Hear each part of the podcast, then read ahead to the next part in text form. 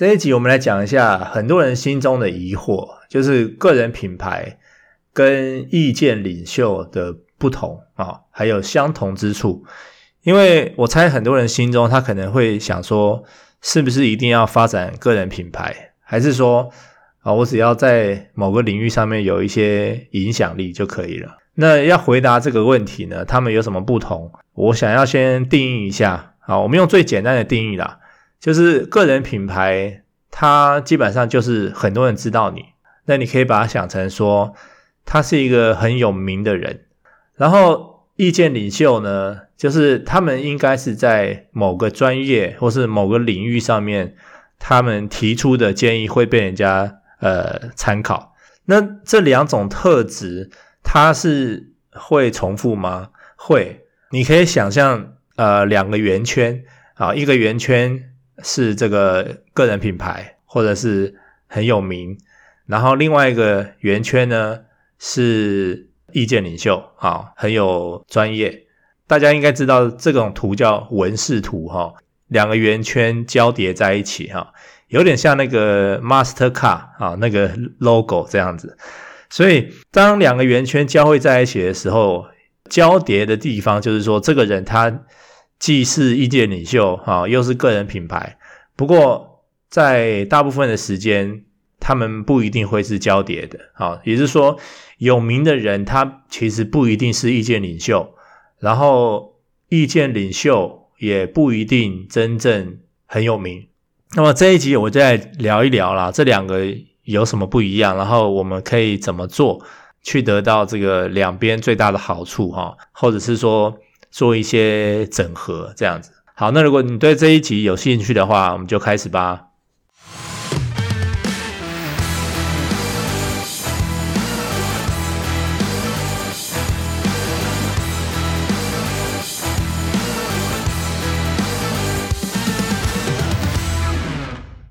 认真的说啦。不是每个人都想要有名啊，因为有些人觉得有名只是有点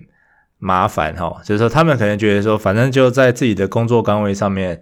安分守己就好了哈。就是名气，追求名气的人，可能都是一些比较呃俗气的人哈。OK，呃，对，在某一方面他们这样想也是没有错的，所以他们可能就是在某个领域方面。一直深耕，然后获得了成就以后呢，他们想要分享一些领域上面的专业知识，所以他们会成为某个领域的意见领袖。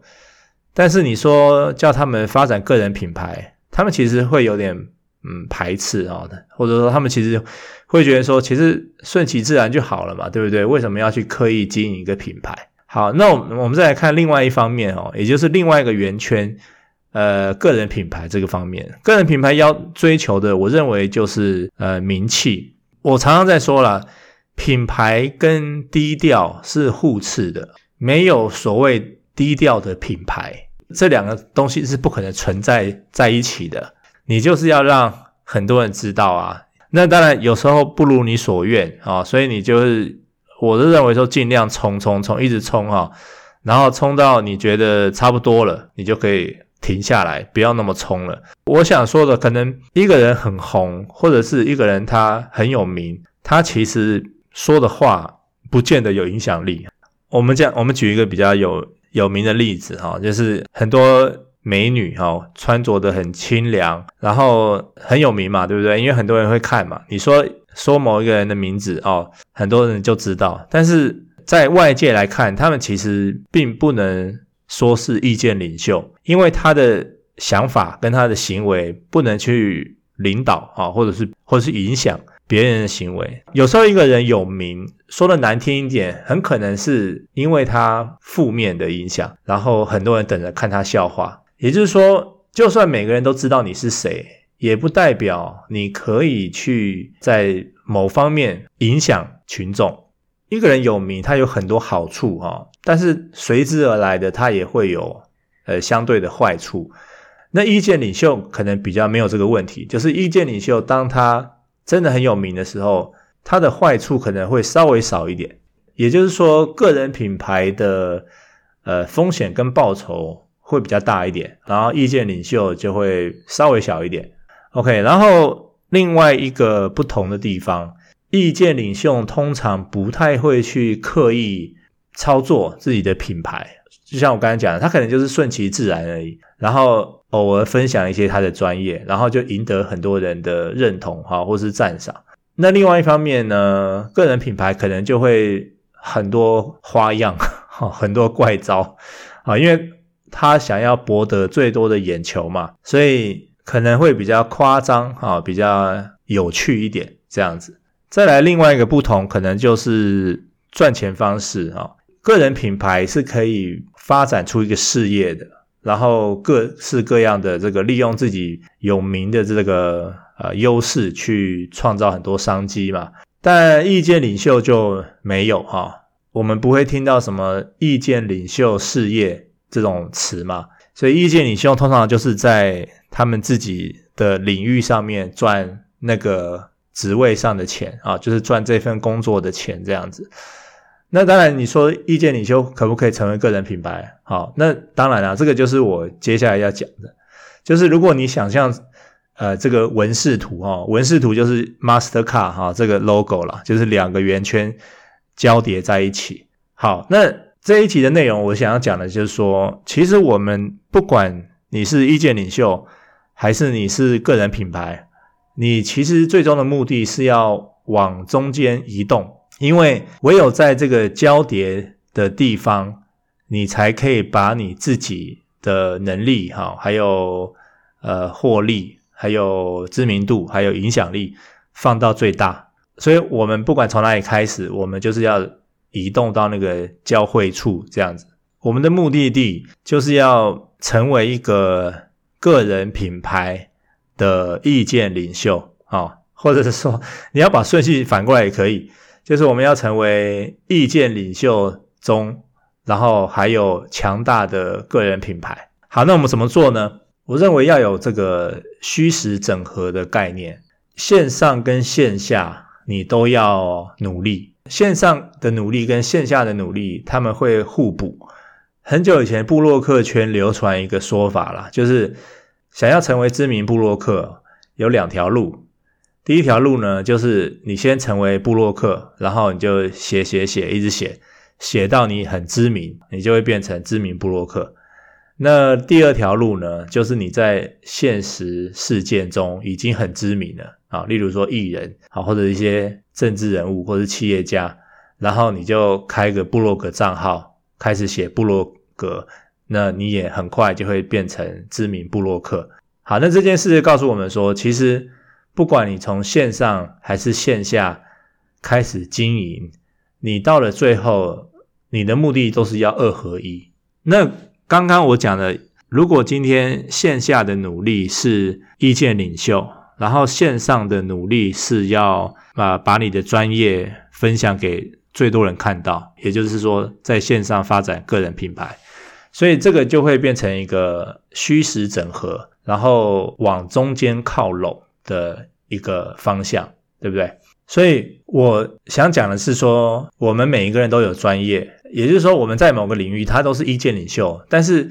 你真正要成为能够影响人的意见领袖，你必须在网络上面做一点事情，因为你在实体世界，你的这个影响的范围比较小嘛，对不对？你可能只能影响到你身边的人，或是你公司的人啊。再大一点，可能是你。产业的人，你成为这个可能产业的明星人物啊，你在这个产业里面可能很有名气哈，说话呃很有分量啊，含水会结冻这样子。可是如果放到网络上面来的话，你毫无声量。所以如果你的专业可以利用网络把它放大的话，也就是说利用网络发展个人品牌的话，好，那你就会比原本没有做这件事情好的很多。好，那另外一方面，其实就是我说的个人品牌。如果今天你只是想要非常红、非常有名，你你真的可以做很多事情啊。就是如果你没有什么羞耻心，脱光衣服，然后到总统府面前跑一圈，你很可能马上就出名了嘛，对不对？但是这不会是我们想要的哈。就是我们做个人品牌，并不是用这种方式去红嘛，而是是用我们自己的知识去红啊。甚至说的严格一点，我们都我们其实不应该哗众取宠，就是我们不应该去为了红而红啦。我们还是应该要由内而外去慢慢的变红。所以我们要二合一。不管你现在是做什么啦，就是上班族啊、创业家啊，或者是呃你已经在做自媒体网红啊，我觉得你都要尝试被更多人看见。就算你是上班族也是一样，个人品牌这个事情其实不不该局限于网络啊，就是它网络可以把它放大，但是你的品牌其实呃在你效力的公司啊，你也应该去制造声量，把自己放大。这样子，我觉得对于你在做事情上面，哈，就是你做的事情被看见，然后对你自己也是好的。我们回到虚实整合哦，像很多科学家或者医生啊，他们其实会写什么研究报告啊、白皮书啊，哈，或是做市调，然后再用自己的名字来发表，对不对？然后变成新闻报道，比如说这个什么，这是谁谁谁的调查结果这样子。呃，这件事情如果利用网络的话，它其实会变得更容易啊，就是你只要能够。做一些研究，产出一些优质的报告或是白皮书，然后免费给大家下载，那你就可以马上获得一些知名度嘛。可能还会有一些什么单位请你去演讲，对不对？那你就可以累积自己的名气或者是公司的名气，这样。好，那如果你表现得很好，你的名字可能就很快被传开啊。好，然后你就慢慢的在这个业界会闯出名号，然后就有很多机会这样子。还有更多可能啊，就是你出名以后呢，可能会有业界人士来挖角，然后就会有很多演讲啊，你会写专栏啊，你会出书啊，啊，你会开课啊，哈。我现在讲的都是实体哦，你还没有离开工作岗位哦，但是因为你在网络上面做这件事情，你其实就会赢得更多的机会，好，所以你开始会有很多选择，然后当很多选择来到你面前的时候啊，你就会感到说，诶。这个我的人生好像不止这样哈，人生也许可以那样哈，就是你就开始出现很多种这个想象啊，所以我觉得，就算你没有什么商业思维，当这些机会来到你的面前的时候，你都会有。很多时候赚钱是这样，就是嗯，你你无心去赚钱，但是因为当你的知名度打开以后，很多厂商。很多机会，他们会把钱捧到你面前，你只是点头哈，顺手拿而已。所以我看到很多人，就是他们其实没有真正想要去主动赚钱，但是厂商就把钱送上门嘛，就是他们主动教你怎么样赚钱，对不对？我觉得任何一个普通的上班族啦，其实你也可以用这些我刚才说的方法啊，就是你还是可以做一些 FB 直播啊，啊，做一个 Podcast 啊，然后讲一些你工作的上面的。事情啊，你领域的知识啊，那在这个过程中，你其实就会逐渐变成一个意见领袖。你可以帮到公司，也可以帮到自己。所以在做这件事情的时候，其实它，我认为是不太会扣分的，只会一直加分。我我觉得网络其实是一个很好的练习的场合，不管是拍影片，还是录 Podcast，还是写文章，其实你在做的事情是在练习，呃，清楚地传达自己的观念。你在练习向大众沟通，这就是一个很难得的能力啦。然后你花时间去做这些产出，在网络上面累积一些粉丝，因为大家知道你是哪一行的嘛，做什么的嘛。其实你的业界人士也会听啊，包括你的竞争者可能也会听，然后可能也会 follow 你这样子啊，所以慢慢的你就会成了这个业界之一。啊，也就是说，在这个领域的代表性人物，然后有时候记者他们会想要从某个产业找一个代表性人物，啊，然后他们其实也不知道找谁，对不对？如果他们发现你的话，啊，请你针对这个该产业的新闻做一番评论。那如果你长相又讨喜，啊，有观众缘，口条好，哎哎，真的就可能成为这个业界之星。那你不是很快就成为这个意见领袖了吗？不但成为意见领袖，他你也往中间靠拢了，对不对？因为很多人认识你了嘛，你也你其实也有一定的个人品牌了。OK，所以我觉得，就算你不离职创业，然后你做在网络上面做这些产出，做这些分享专业的动作，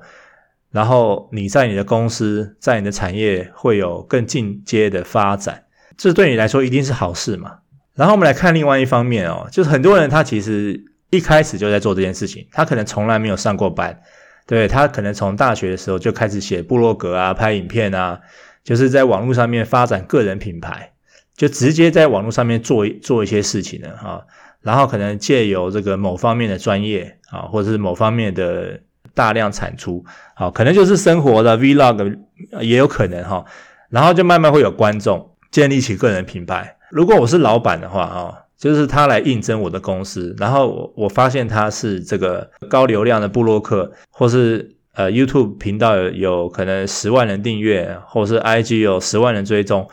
就是如果他把今天他在网络上面的表现跟这些数据，跟他呃经营网络的一些历史给我看的话，对我来说是很大的加分。我可能会利用他啊，因为我认为这个人他其实很懂得行销。很懂得发展品牌，对不对？特别是如果他是应征行销、企划类的，那这些数字跟这些呃历史、这些活动啊，这些网络活动，都证明了他其实是是有能力做这些事情的。如果他们还愿意找工作的话了，我现在是说，大部分应该是不会了啊。就我认识的人里面啊，很多人其实没有，很多人是没有进公司上班过的哈，所以他们一开始就是在网络上面做很多产出。然后开始建立个人品牌，这样，那后来当然就自己创业了嘛，因为有了观众，你可以做的事情就很多，好，所以个人品牌是一石二鸟啊，就是你可以，你还是可以继续上班，或者是你可以自己创业，就总之就是，呃，有了个人品牌以后，有了人以后，有了粉丝观众以后，就有很多很多机会，你可以自己选择。线上的努力跟线下的努力啊，就是看起来好像是不同路线，但是我觉得其实是同一件事情。你其实就是一直在让自己的专业被更多人看见而已。那我们最后来讲一个比较实际的东西，就是可以赚钱吗？找这两个东西可以赚钱吗？就是虚实整合可以让你赚更多钱吗？当然可以啊。我举个例哈，假设你是一个健身教练好了，那你虚实整合。你在实体世界呢，